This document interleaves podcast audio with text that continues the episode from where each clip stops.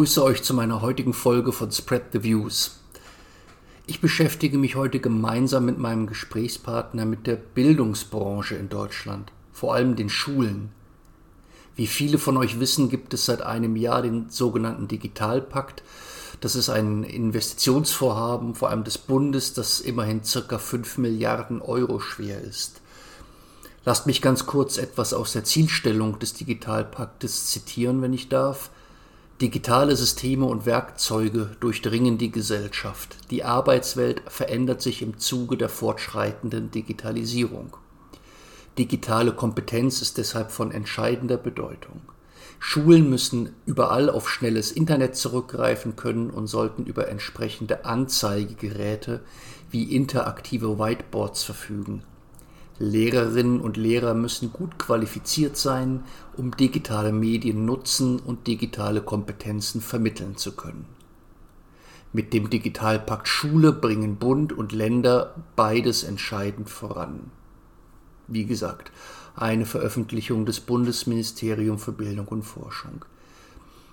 Ich habe mich gefragt, diese Situation müsste doch eigentlich für die Vermarktung von branchenspezifischen Produkten und Dienstleistungen wie geschaffen sein. Warum das jedoch nicht so ist und welche branchenspezifischen Herausforderungen Unternehmer zu meistern haben, darf ich heute mit Martin Hüppe besprechen. Martin, herzlich willkommen, stell dich bitte vor. Ja, vielen Dank. Ähm, ich freue mich sehr, dass äh, du mich gefunden hast oder dass wir gemeinsam über das Thema sprechen können. Ich bin seit jetzt äh, einem guten Vierteljahrhundert mit dem Thema beschäftigt, habe Anfang der 90er Jahre damit angefangen, also mit dem Thema Lernsoftware für einen der großen äh, Schulbuchverlage und habe dieses Thema hat mich dann nie mehr losgelassen und war bei den zwei der, der ganz großen Verlage auch viele Jahre Geschäftsführer, aber immer mit dem Schwerpunkt eben Digitalisierung. Und Deutschland hat sich mit diesem Thema immer sehr, sehr schwer getan, schwerer getan als viele andere Länder. Der Hintergrund ist relativ einfach. Wir haben einfach ein sehr kompliziertes ähm, Bildungssystem, was in sich einfach über die Komplexität auch ähm, ein Stück weit verkrustet ist. Es ist einfach nicht sehr leicht bewegbar. Alle Bildungssysteme sind langsame Systeme, das liegt in der Natur der Sache, aber das deutsche Bildungssystem ist einfach ein besonders langsames System und dafür gibt es viele strukturelle Gründe. Und davon ist der Föderalismus nur ein einziges Merkmal. Es gibt viele andere Merkmale. Aber dazu werden wir sicherlich ja. noch kommen. Was, in welcher Position arbeitest du heute? Du bist jetzt, glaube ich, nicht mehr bei ähm, einem Schulbuchverlag.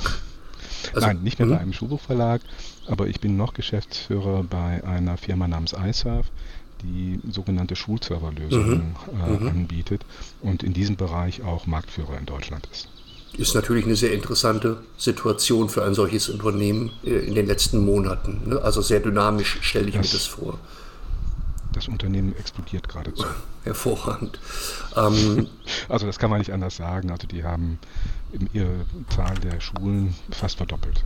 Okay. Ähm, dann hoffe ich, dass das Explodieren bildlich gemeint ist und ähm, im Sinne von vertrieblichem Erfolg. Im wahrsten Sinne des Wortes. Genau. Das ist vertrieblicher Erfolg, also genau. die kommen kaum hinterher mit den Neueinstellungen und ist schon eine Ist natürlich eine sehr, sehr interessante Perspektive, die du damit einbringen kannst bei vielen Unternehmen da draußen, die vielleicht attraktive Lösungen, Dienstleistungen, Apps, Systeme anbieten in der Branche. Äh, vielleicht haben die nicht diese, die, die, diesen Erfolg momentan hinter sich und darüber wollen wir auch gleich reden. Was fällt eigentlich vielen Unternehmen so schwer in dieser Branche? Du hast diese Behebigkeit schon angesprochen des Bildungssektors. Was sind denn Besonderheiten im Bildungssektor, insbesondere im deutschen Bildungssektor im Hinblick auf Vermarktung neuer Produkte und Dienstleistungen. Warum ist diese, diese Vorgabe, dieses, diese Vision des Digitalpakts, von dem ich eben ein bisschen habe zitieren können, so weit weg von der konkreten Realität des Klassenzimmers? Das ist jetzt natürlich eine Perspektive auf die Schule, nicht auf die Universitäten, aber was, ist, ähm, was ist so schwierig für Unternehmen, da reinzukommen mit innovativen Ideen? Also ein ganz, ganz wesentlicher äußerer Punkt ist die Trennung in innere und äußere Schulangelegenheiten. Und die wird immer dann besonders heikel, wenn es um Digitalisierung geht. Ähm, für die Pädagogik, das sind die inneren Schulangelegenheiten, sind die Länder zuständig. Und für die Ausstattung von Schulen, das sind die äußeren Schulangelegenheiten, sind die Kommunen und Gemeinden zuständig, die Schulträger. Mhm. Und die sind sich häufig, ähm, ich sage jetzt mal, haben keine gemeinsame Strategie oder kein gemeinsames Bild und kommen sehr schlecht zueinander und schieben das immer von der einen Seite zur anderen Seite. Du bist zuständig, du bist zuständig, keiner ist zuständig. Mhm. Also so nach dem äh, Motto wird da in Teilen gehandelt. Und äh, der Digitalpakt war selber auch eine ganz, ganz schwierige Geburt. Ähm, Ausgangspunkt war ein Entschluss des Bundestags, der gesagt hat, äh, vor, glaube ich, jetzt so fünf Jahren, es muss da endlich mal was passieren. Äh, und hat, äh, der Bundestag hat die Länder und den, das BMBF aufgefordert, etwas zu tun. Und dann sind die beiden sich natürlicherweise, nicht natürlicherweise, aber sind sich nicht einig geworden. Und äh, dann hat irgendwann mal das BMBF gesagt, jetzt gehen wir nach vorne und machen diesen Digitalpakt. Und dann haben sie wieder mehrere Jahre mit den Ländern verhandeln, verhandelt, bis dann endlich eben genau dieses Ergebnis erzielt worden ist. Und das beschreibt eigentlich im diese Situation beschreibt die, die Grundsituation in, in Deutschland. Es muss alles immer sehr, sehr lange verhandelt werden, bis überhaupt etwas zustande kommt. In der Regel kommt meistens in diesem Bereich gar nicht zustande. Aber der Druck ist offensichtlich so groß geworden, auch schon vor Corona, dass in diesem Fall tatsächlich mal etwas ähm, zustande gekommen ist. Ähm, dass die Länder haben parallel dazu äh, eine Strategie entwickelt, Bildung in der digitalen Welt. Das war auch das erste Mal, dass überhaupt die Länder über die Kultusministerkonferenz zu einer gemeinsamen Strategie in einem Bereich gekommen sind. Auch das war eine schwere Geburt, aber immerhin auf diesen Ebenen ist mal was passiert. Ähm, warum es trotzdem, trotz dieser Ebenen, die jetzt nach vorne gekommen sind, ähm, nach wie vor ganz, ganz schwierig ist. Das hängt im Kern mit der äh, ersten, zweiten und auch dritten Phase der Lehrerbildung äh, zusammen. Die Lehrerausbildung in der ersten Phase, also die universitäre Ausbildung, ist im Grunde genommen so wie sie vor 70 Jahren war. Da hat sich nicht viel getan. Da ist das Thema eigentlich so gut wie gar nicht ähm, ähm, vorhanden. Hängt auch damit zusammen, dass die Hochschulen in diesem Bereich fast autonom agieren können. Also da können auch keine politischen Vorgaben gemacht werden. Die sind selbstverantwortlich für das, was sie in der Lehrerausbildung tun. Es gibt bestimmte Möglichkeiten, aber die sind sehr gering. Also wo die Länder dann auch ein bisschen steuernd eingreifen können, aber im Wesentlichen nicht. In der zweiten Phase der Lehrerausbildung im Referendariat findet das Thema auch nicht wirklich statt, weil die ähm, Seminare auch nicht entsprechend vorbereitet sind. Auch da fehlt sozusagen die Vorbildung der Ausbildner, äh, die ähm, dazu gar nicht in der Lage sind, eben ihren äh, Referendaren etwas zu vermitteln in diesem Bereich. Und in der dritten Phase der Lehrerfort- und Weiterbildung findet das Thema auch unzureichend statt. An allen drei Ebenen wird im Moment partiell gearbeitet, aber bei weitem nicht stark genug. Also der mhm. Kernpunkt des Themas ist eigentlich gar nicht die Ausstattung, sondern das Unvermögen der Lehrkräfte. Und das hat tatsächlich dann auch wieder etwas mit äh, Ausbildung zu tun, aber in Deutschland auch speziell mit unserer Kultur. Unvermögen vorrangig, ähm, was das, die Art und Weise angeht, wie gearbeitet wird, wie Wissen vermittelt also, wird, wie sich organisiert wird und nicht inhaltlich, fachlich auf der Ebene der Wissen. Des Nein, inhaltlich, mhm. fachlich sind die perfekt. Mhm. Nein, das, darum geht es überhaupt nicht. Es geht tatsächlich um äh, die, die, die, die, technische Fertigkeit, also den Umgang mit, mhm. aber eben auch vor allen Dingen mit dem, die pädagogischen Zielsetzungen. Wie kann man die tatsächlich, ähm, das Digitale mit Pädagogik so verknüpfen, dass ein sinnvolles äh, Gesamtbild entsteht? Da ist da ist wenig passiert, da passiert wenig an den Hochschulen, da passiert wenig in, äh, in eben diesen drei Phasen der Lehrerbildung. Es ist insgesamt ein Thema, was in äh, Deutschland einfach keinen Raum gewonnen hat. In einem Vorgespräch hast du noch einen verwandten Aspekt genannt, der da gut reinpasst, als du ähm, erläutert hast, dass die Lehrer sich tendenziell auch immer so ein bisschen als Einzelkämpferinnen und Kämpfer verstehen. Ne? Die machen die, ich übertreibe jetzt ein das bisschen. Ne? So, ja. die machen das Klassenzimmer hinter sich zu und dann ist es ihr Arbeitsbereich und da hat ihnen weder das Kollegium noch die Schulleitung noch sonst irgendjemand reinzureden. Ähm, diese Erfahrung kann ich bestätigen aus den Erfahrungen des Homeschoolings von meinem ähm, jetzt 17-jährigen Kind. Wir haben Lehrer bestätigt, dass die sich innerhalb dieses Lockdowns gar nicht miteinander auseinandergesetzt haben. Die haben versucht, ihre E-Mails an Schüler zu schreiben oder irgendwas in eine Plattform hochzuladen. Aber es gab keinerlei Abstimmung in dieser dynamischen, stressigen Krisensituation.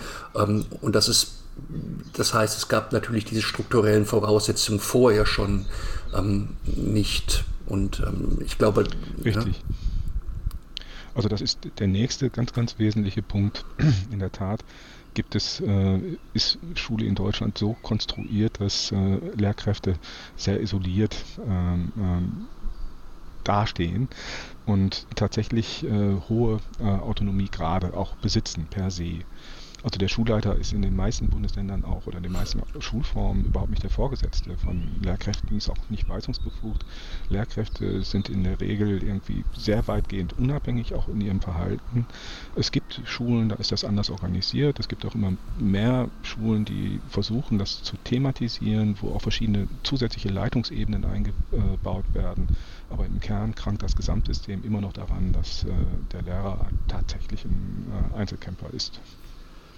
Was ich gelesen habe, interessanterweise, ähm, weil wir um, uns um das Thema Digitalisierung heute kümmern, ähm, an 70 Prozent der Schulen gibt es im Prinzip keine dedizierte Fachkraft außerhalb des Kollegiums, die sich in irgendeiner Form um Administration von Lösungen, von Hardware, von Software kümmert. Äh, also äh, umgedreht, nur an, an 30 Prozent der Schulen gibt es den klassischen EDV oder IT-Admin. Ähm, in, in der überwiegenden Anzahl der Fälle betreibt das jemand als Privatvergnügen, sage ich mal. Ne? Jemand, der sich, Richtig. der irgendwie Lust drauf hat, der vielleicht eine Vorbildung hat, der einfach ein Fable dafür hat, der sagt, ich, ich, ich kümmere mich mal darum und das ist als Vertriebler, der ich momentan auch eine Lösung in dem Markt auch platziere. Wir haben eine Reihe von Anfragen ähm, aus dem Bereich, aber das sind dann immer auch wieder die Einzelkämpfer, die sagen, ich brauche hier irgendeine Form von Software, mh, mm, aber das ist überhaupt nicht verbunden in irgendein Beschaffungs Prozess, das kommt noch dazu. Es gibt überhaupt keine, ich glaube anders als an Universitäten, keine organisatorischen Voraussetzungen, um sich mit dem Einkauf, der Beschaffung, der Organisation von IT-Lösungen zu beschäftigen. Äh, das ist so. Also ich komme ja selber aus dem Bildungsverlagswesen. Da gibt es äh, regulierte Prozesse, mhm. also die sind komplett reguliert, standardisiert und äh, die Beschaffung ist, ist da. Und in, äh, für digitale Medien genauso wie für eben digitale Infrastruktur gibt es diese Prozesse überhaupt nicht. Ähm, zuständig dafür sind eigentlich auch nicht die Schulen, sondern die Schulträger. Und die sind in diesem Bereich häufig, also die Schulämter, genauer ja. gesagt, sind äh, in, in diesem Bereich überhaupt nicht aufgestellt. Das wissen die auch. Äh, und daran wird auch im Moment gearbeitet. Berlin zum Beispiel hat auch mal untersucht, wie das an Berliner äh, Schulen läuft. Und da sind es in der Tat dann häufig äh, Eltern hm. oder eben ja. Lehrer, Informatiklehrer oder ähnliches, die äh, diese Beschaffungsprozesse ähm, organisieren oder unterstützen, äh, aber es ist überhaupt nicht professionell.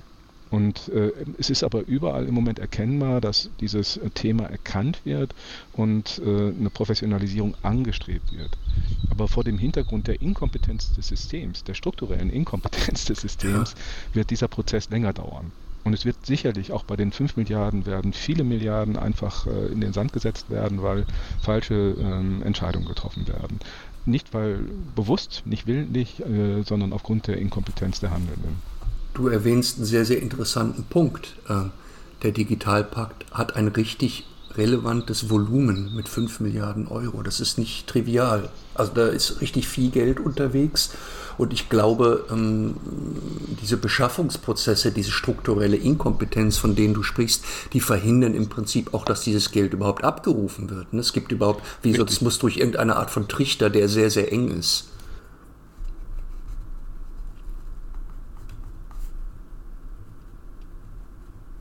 Sozialpakt sind, glaube ich, noch nicht mal, also gute 100 Millionen oder sowas abgerufen mhm. worden. Das ist im Verhältnis zu dem, was zur Verfügung gestellt worden ist, äh, extrem wenig. Aber hier wieder äh, der, Bild, der Bildungsapparat ist auch langsam. Es ist nicht nur die Inkompetenz, sondern auch eben die die Langsamkeit. Ja. Also es müssen erst Voraussetzungen, Verordnungen geschaffen werden, äh, es müssen äh, Menschen definiert werden, die, es müssen Einkaufskörbe definiert werden, also was eingekauft werden darf und was nicht, etc. pp. Das dauert. Das dauert einfach schlicht und ergreifend. Äh, und dazu kommt dann äh, dieses andere Thema, wo ich den allergrößten Handlungsbedarf nach wie vor gehe. Die Menschen im schulisch, der, im Bildungssystem müssen vorbereitet werden, müssen ausgebildet werden. Also die Lehrkräfte mhm. vor allen Dingen. Und da passiert meines Erachtens nach immer noch zu wenig. Diese Langsamkeit, von der du gerade gesprochen hast, Martin, die ist natürlich ein hervorragendes Stichwort, um mal die Perspektive zu wechseln in die eines Unternehmers, eines Gründers, mhm. eines Innovators, ja. der sagt, ich habe hier eine Lösung, die würde jetzt auf organisatorischer Ebene oder auf didaktischer Ebene, ähm, auch vielleicht auf infrastruktureller Ebene, du hast die Server gerade angesprochen, die würde weiterhelfen. Aber Langsamkeit ist natürlich Gift für jede Art von unternehmerischem Handeln. Ähm, da brauchen wir von Startups noch gar nicht anfangen. Jeder, der vertrieblich mh, vor der Herausforderung steht, ein Produkt in den Markt einzuführen, braucht natürlich schnelle Erfolge. Will Geld verdienen. Ähm, wie, wie kommen diese beiden Welten zusammen? Wie können diese beiden Welten zusammenkommen? Was würdest du einem Handelnden auf der, auf der Unternehmerseite jetzt raten? Wie, wie, wie kann ich meine Innovation in den Markt erfolgreich einführen? Das ist der größte und schwierigste Punkt. Also ich sage immer, ich habe selber einige Startups auch für die Großverlage äh, gegründet mhm. und äh, berate auch äh, Startups und sage immer wieder, unterschätzt das Thema Vertrieb nicht. Also jede Entscheidung an einer Schule ist in der Regel eine Einzelfallentscheidung, die voraussetzt, dass äh, die Schule gesamthaft mitgenommen werden muss und die dauert. Mhm. Also das heißt, du hast sehr viel persönlichen Einsatz als Vertriebler über eine längere Zeit für ein häufig dann nicht besonders großes Umsatzvolumen. Das äh, unterschätzen sehr, sehr viele, die versuchen, mit neuen Ideen in den Bildungsmarkt hineinzugehen. Mhm. Also je pädagogischer der, das Thema ist, desto mehr persönliche Überzeugungsarbeit musst du leisten. Bei der Infrastruktur kriegst du vielleicht noch den Schulträger dazu und hast dann auch, wenn du dann, weiß ich nicht, 10, 20, 30 Schulen hast, ein entsprechendes Volumen, wo du dann auch äh, nach vorne kommen kannst. Und deswegen hat eben meine Firma iSurf im Moment auch so einen Erfolg, mhm. weil sie eben so eine äh, Lösung hat, die sich auf die, die, die Infrastruktur äh, bezieht. Je näher du in den Unterricht kommst oder an den Unterricht rankommst, desto schwieriger wird es. Und äh, das ist leider gerade in Deutschland, wo die Entscheidung für alles, was pädagogisch ist, auf der Lehrerebene stattfindet, also auf der, über die Lehrerkonferenz, die Fachkonferenz etc. pp., die musst du überwinden. Und das setzt einen Einsatz voraus, der häufig unterschätzt wird. Und wenn du gerade auch noch mit innovativen Ideen kommst, die so die Lehrkräfte, die Masse der Lehrkräfte vielleicht noch nicht teilt, noch nicht von überzeugt ist, dann wird es noch schwieriger. Mhm. Und das macht äh, es für Startups oder für, für junge Unternehmen, die mit guten Ideen versuchen, in den Bildungsbereich, also in den schulischen Bildungsbereich einzusteigen, extrem schwierig. Also diese Hürden zu überwinden. Meine Empfehlung war da immer, bündeln. Also dass sich viele zusammentun und sich gerade vertrieblich äh, zusammen aufstellen, um äh, eben genau den langen Atem äh, auch gewinnen zu können, den man braucht, wenn man in diesem System realisiert. Hast du dafür Beispiele für diese Bündelung? Wie habe ich mir das vorzustellen? Sind das Kooperationen oder, oder Systeme, die sich aneinander binden? Was, was, was konkret meinst du mit Bündeln? Also was ich mir da ich komme jetzt nicht auf den Namen leider, mhm. aber es hat sich gerade wieder im App-Bereich eine äh, Firma in Berlin hier gegründet, die, die versucht, die diverse Apps einfach ähm, attrakt, in, zu attraktiven Konditionen, auch in einer attraktiven ähm, technischen Setting, sodass es für die Schulen sehr einfach ist, ah, ja. sie äh, mhm. zu integrieren. Mhm ähm, äh, ja, ganz einfach da vertrieblich eine Bündelungskraft äh, äh, darstellt, die es den Schulen auch dann vom Prozess her sehr einfach macht, sich äh, in das Thema hinein. Verstehe. Partnerschaften werden ja, gehen ja auch in die Richtung.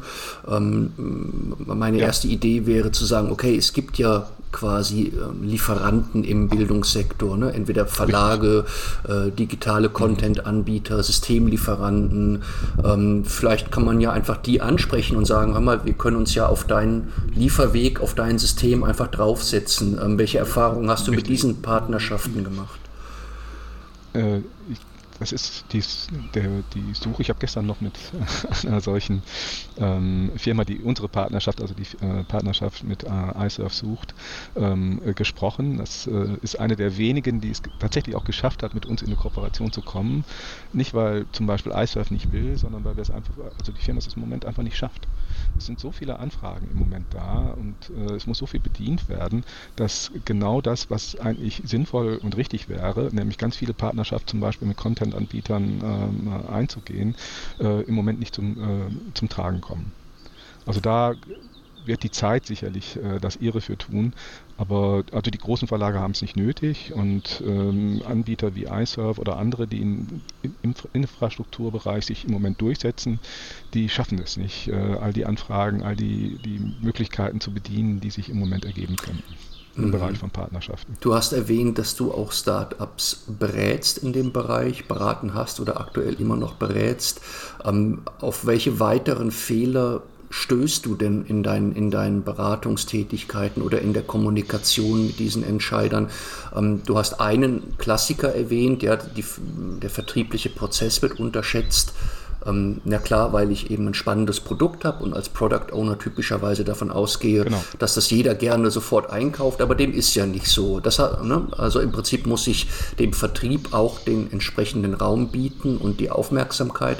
Welche weiteren Fehler oder ja, welche weiteren Fehler machen denn typischerweise diese Anbieter? Was immer wieder unterschätzt wird, ist, dass meistens, also zumindest pädagogische Inhalte, erhebliche Generierungskosten ähm, äh, aufweisen. Das heißt, du investierst erstmal unheimlich viel und kommst dann in die Situation, wo du nicht schnell verkaufst, sondern dafür auch nochmal einen langen Atem brauchst, weil du einfach diese Überzeugungsarbeit leisten musst mhm. im Häuserkampf. Und äh, diese Melange oder diese Mischung, die geht in der Regel nicht auf. Äh, das heißt, irgendwann geht den der Atem aus, mhm. weil sie einfach sehr viel Vorleistung schon erbracht haben, auch viel Geld investiert haben und dann feststellen, dass sie nicht schnell in den Markt reinkommen. Und äh, an diesem Punkt scheitern viele und der nächste Punkt ist, dass du in diesem Markt eigentlich nur durch Weiterbildung reinkommst. Also das heißt, du musst deine Kunden am Produkt ausbilden.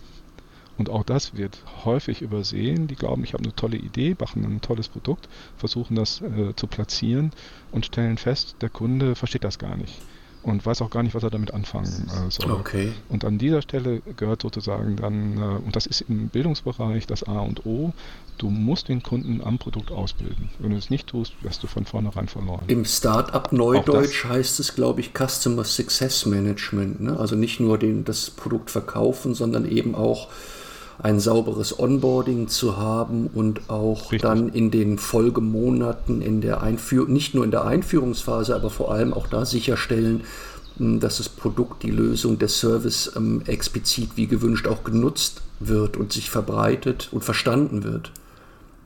Richtig, mhm. richtig. Das ist äh, äh, das A und O. Also im Grunde genommen müsste man da, das kann man bei den alten großen Bildungsverlagen, kann man das abgucken. Ja.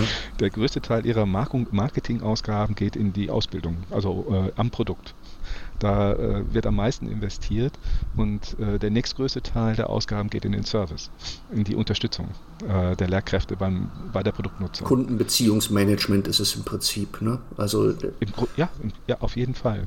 Das ist ein, äh, ein Umfeld, also wo du es ist nicht, es ist B2B fast. Also es ist nicht wirklich B2B, dazu ist es zu wenig professionell, ja. aber äh, du hast einfach Produkte, die ähm, vom, vom Kunden, also von der Lehrkraft, beruflich genutzt werden.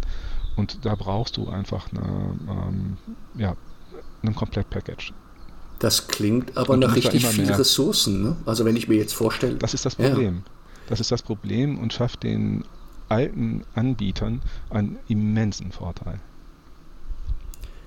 Dazu passend habe ich eine Statistik gefunden, die ist allerdings äh, von Ende 2017, ähm, die die Verteilung der ähm, Investitionen des Kapitals in Startups aufzeigt und da taucht Bildung gar nicht Richtig. auf.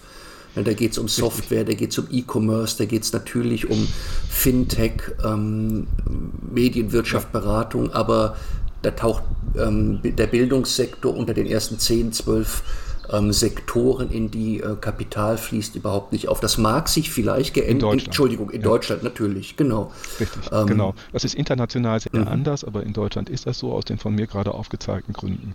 Das gilt in Deutschland aber auch nicht nur für die schulische Bildung, sondern das geht auch darüber hinaus für die ähm, berufliche ähm, Qualifikation und die Weiterbildung. Und äh, wenn man international schaut, sieht die Situation sehr anders aus. Ich habe selber für einen der Großverlage in, in den USA recherchiert, äh, was, wie da die Situation ist und habe dort auch mit vielen Investoren gesprochen. Dort wird investiert und da sagen mir viele Investoren, also klipp und klar, wir machen nur noch Dinge mit Algorithmen und sonst gar nicht mehr, mhm. weil das ist die Zukunft. Und da funktioniert es auch. Selbst ein deutscher Großkonzern wie Bertelsmann, der auch in die Bildung eingestiegen ist, ist nicht in Deutschland in die Bildung eingestiegen, sondern in Asien und in den USA und da vor allen Dingen in die Weiterbildung und ist dort übrigens auch extrem erfolgreich äh, im Kontext der Digitalisierung. Interessant. Ähm, könnte auch damit zusammenhängen, dass man in Deutschland immer davon ausgeht, Bildung ist irgendetwas, das gibt es umsonst. Ne? Haben sehr, sehr, im Prinzip ja, immer noch genau. im Ländervergleich irgendwie ein gut funktionierendes Bildungssystem, äh, aber das ist im, im Wesentlichen frei verfügbar. Ähm, und man, das, das, ganze System denkt Richtig. gar nicht, dass man Geld in die Hand nehmen muss, um Bildung zu verändern, Bildung zu verbessern im weitesten Sinne Bildung oder im konkreten Sinne Digitalisierung. Richtig. Ähm, das könnte noch damit reinspielen, dass diese Grundhaltung das gar nicht da ist ist ein doppelter Effekt. Das ist eine, eine, eine, doppelte kulturelle Haltung. Die eine Dimension ist die, die du gerade aufgezeigt hast, die, dass äh, man denkt, das geht gar nicht. Also äh, Wirtschaft in der Bildung ist böse, darf nicht ja. sein. Die andere äh, Dimension ist die, die auch wiederum mit dem Einzelkämpferstatus von Lehrkräften zusammenhängt, ist, dass äh, die Digitalisierung als solches, als Phänomen erstmal nicht Bestandteil der eigenen Lebenskultur ist. Und äh, von daher auch mehr oder weniger abgelehnt wird. Ich habe immer das Gefühl gehabt, dass äh, das auch, die, diese ganze Technisierung oder Digitalisierung, das wird als etwas, was die, den, das Bildungsideal sozusagen angreift. Was Fremdes. als etwas, was mhm. Bildung unterstützt. Ja. Als Fremdes und nicht als etwas, was Bildung unterstützt, sondern etwas, was Bildung zerstört. Mhm.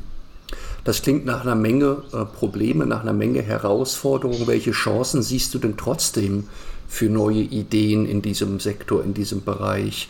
Ähm, warum, was kann einem Unternehmer, der uns jetzt vielleicht zuhört, da draußen trotzdem Mut machen, zu sagen, Mensch, äh, nicht nur die 5 Milliarden sind eine Menge Geld, sondern das ist auch eine sinnvolle Geschichte in dem Bereich, unternehmerisch tätig zu sein. Ähm, welche, welche Ansätze siehst du, dass die Vermarktung von Produkten im Bildungssektor in Deutschland trotzdem Spaß machen kann? Ich bin ja vor über einem Vierteljahrhundert genau in dieses Thema eingestiegen und damals haben wir gedacht, in fünf Jahren ist die Schule irgendwie digital. Hat ein bisschen länger gedauert. Also wir haben ganz vieles, waren völlig naiv und äh, jung und ähm, wild und keine Ahnung. Auf jeden Fall ähm, sind heute immer noch Schulbücher dominant. Aber mhm. äh, es hat sich trotzdem jetzt gerade ganz, ganz aktuell etwas Dramatisches verändert. Also ich äh, durch die, die Krise, die wir im Moment, also durch die Pandemie, ähm, ist Schule doch wach geworden. Und ich erlebe allerorts im Moment zumindest den starken Willen, etwas zu tun, äh, sich zu bewegen, äh, nach vorne zu schauen. Also ist, hat eine ganz andere Dynamik äh, bekommen und auch eine ganz andere Sichtbarkeit. Also ich denke schon, dass sich in den nächsten Jahren da sehr viel ändern wird. Es wird keine Revolution, da bin ich immer noch ähm, sicher. Dazu ist das Bildungssystem in sich gar nicht geschaffen. Also es ist äh, Bildung und Revolution, das sind ganz schwierige, ist ein ganz schwieriges Begriff. Ja. Es wird aber eine sich beschleunigende Evolution geben. Ganz, ganz wesentlich ist, dass wir jetzt nicht nur an Ausstattung denken und an die ähm, Behebung von, von, von, von Situationen an Schulen, sondern, äh, sondern dass wir tatsächlich in die Lehrerausbildung reingehen. Also da ist die größte Chance. Wenn man dort anfängt, und das würde ich auch jedem jungen Unternehmen raten, diesen Teil gleich mitzudenken, in die Ausbildung einzusteigen, ja, den mhm, Seminaren ein mhm. Angebot machen, äh, auch den Universitäten Angebote zu machen oder mit Universitäten zusammenarbeiten. Da liegen Chancen. Wer das zum Beispiel gemacht hat und auch erfolgreich gemacht hat, ist Lego. Mhm. Die haben mit der Uni Köln auch Produkte für den Grundschulbereich entwickelt und haben sich darüber sozusagen in das System hineinbegeben und aus dem System heraus dann auch äh, Lösungen äh, zur Verfügung stellen können. Spannend. Du hast gesagt, du hast 25 Jahre konkrete Erfahrung in dem Bereich. Ich glaube aus sehr vielen unterschiedlichen Perspektiven als ne, Mitarbeiter eines Verlages, ähm, als Berater, als äh, in unterschiedlichen Tätigkeiten. Ich war auch Lobbyist. Bitte? Ich war sogar auch schon Lobbyist für dieses Thema. Also ich habe alles Mögliche in dem Bereich, äh, eigentlich alles gemacht. Was war denn dein persönliches Highlight in der Bildungsbranche? Also was ist dir, woran erinnerst du dich besonders ich positiv? Erinnere mich, äh, ich erinnere mich sehr gut an ein Programm, was ich schon Ende der 90er Jahre mit dem BMBF aufgelegt habe. Es war ein 100 Millionen Programm Mark damals noch für ähm, Bildungsmedien, digitale Bildungsmedien. Das hat äh, sehr viel Leider ist davon kommerziell wenig geblieben, mhm. aber es hat das Thema inhaltlich sehr vorangetrieben, weil die Akteure im Markt mit diesem Förderungsgeld viel ausprobieren konnten, viel Erfahrung sammeln konnten, ähm, sich ähm, einfach mal in diese Welt auch hineinbegeben konnten. Dies hat in der ich sag mal, Bildungswirtschaft einen erheblichen Schritt nach äh, äh vorne, vorne gebracht. Aber auch jetzt diese, dieses Thema mit äh, der KMK, diese Strategieentwicklung, auch die Entstehung des Digitalpakts, so langsam, so schwierig und schwerfällig das alles läuft, so froh bin ich doch, dass es das endlich gibt. Ja, ja. Dass darüber auch strukturelle Barrieren im System überwinden, überwunden werden konnten. Also dass das BMBF mit den Ländern zusammenarbeitet, das ist, war vorher fast nicht denkbar. Dass die KMK eine gemeinsame Strategie über alle Bundesländer hinweg entwickelt äh, und auch formuliert, war vorher nicht denkbar. Also es sind Dinge, die, die, die passieren ähm, äh, und die eigentlich tatsächlich neu sind für uns. Also daran kann man immer wieder sehen, auch unser System ist noch in der Lage, sich zu bewegen. Es gibt übrigens, finde ich, interessante Parallelen zur Gesundheitsbranche, ne, zum, zum Healthcare-Sektor, oh ja. der ja noch voluminöser ist, glaube ich, was ähm, ja, absolut, absolut. aber auch noch mindestens so schwerfällig wie, wie der Bildungssektor, wo ja, den ich auch absolut. jetzt seit 15 Jahren auch immer mal wieder streife und begleite. Ähm, und da wird auch seit im Prinzip Jahrzehnten erzählt, äh, wir brauchen Digitalisierung ähm, und es ist nie wirklich relevant, was passiert. Und plötzlich passieren Dinge, ähm, strategisch, politisch, gesellschaftlich, aber auch sehr, sehr operativ in den Arztpraxen, in den Krankenhäusern. Plötzlich dieser, dieser, dieser Druck des Faktischen, der hat dann doch ein paar Mauern, ein paar Barrieren eingerissen und bewegt Dinge. Ähm, und vielleicht ist ein Vorteil, um es mal positiv zu sehen, dass die Jahrzehnte der Vorarbeit jetzt Strukturen anbieten, Lösungen anbieten, Möglichkeiten anbieten, die diese beiden Branchen so. weiterhelfen. Ähm, sehr, sehr. Wir hatten, ja, ich war viele Jahre im Vorstand der D21 und da hatten wir auch zwei Kernthemen, Gesundheit und auch Bildung, mhm. neben E-Government und anderen. Ja. Und die Gesundheitskarte haben wir schon, das war damals äh, Anfang der 2000er Jahre, äh, war das das zentrale genau. Thema. Genau. Jetzt kommt sie. Und noch vor einem halben Jahr, Nach 20 Jahren. Mal, persönliche ja. Anmerkung, noch vor einem halben Jahr, ähm, weil ich auch in der Branche gearbeitet habe, war es undenkbar, dass du in einer Arztpraxis eine Videosprechstunde machen durftest. Da wurde mit mangelnder Abrechnungsfähigkeit argumentiert und, und die, die, die Arzt-Patientenbindung sei nicht, sei nicht gewährleistet. Und plötzlich, ich sag mal ein bisschen zugespitzt, in jeder dritten Arztpraxis ähm, kannst du hingehen und kannst rein skypen, wenn du irgendwie deinen Schnupfen beschreiben willst. Ne? Also plötz, plötzlich gehen dann Dinge. Ähm, das finde ich, Richtig. ich finde es positiv, ich finde es toll, dass jetzt Sachen in, in, in Bewegung kommen. Bewegung, genau. genau. Absolut, da bin ich völlig bei dir. Martin, ganz, ganz herzlichen Dank von meiner Seite. Ähm, das waren jetzt, ich glaube, gute 30 Minuten für ein Thema, über das man natürlich auch Tage und Wochen lang mhm. diskutieren kann. Wir haben politisch, gesellschaftlich, äh, wirtschaftlich, ökonomisch die Themen nur streifen können. Ich glaube, es ist trotzdem sehr, sehr interessant, sich mit, dem, mit der Branche auseinanderzusetzen. Nicht nur, weil unternehmerisch betrachtet viel Geld auf der Straße liegt, was eventuell zu verdienen ist, sondern weil es vielleicht auch einfach sinnvoll ist, in der Branche, in dem Sektor tätig zu sein, ähm, weil es vielleicht auch Spaß macht. Ähm, möchtest du doch zum Abschluss ähm, was sagen? Ja, einfach nur danke, dass äh, du dir die Zeit genommen hast und äh, wie gesagt, ich äh, freue mich immer über dieses Thema reden zu dürfen weil es einfach unglaublich wichtig ist. Und äh, weil wir tatsächlich, denke ich, jetzt im Moment vor einem echten Durchbruch stehen.